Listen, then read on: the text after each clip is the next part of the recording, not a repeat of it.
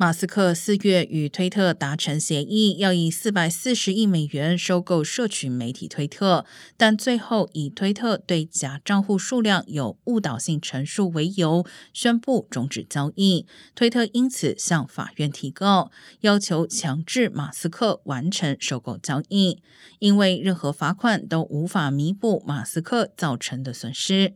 马斯克则要求法院等到明年二月再审理，好充分调查他所声称推特有关假账号和勒色账号数量的不实陈述。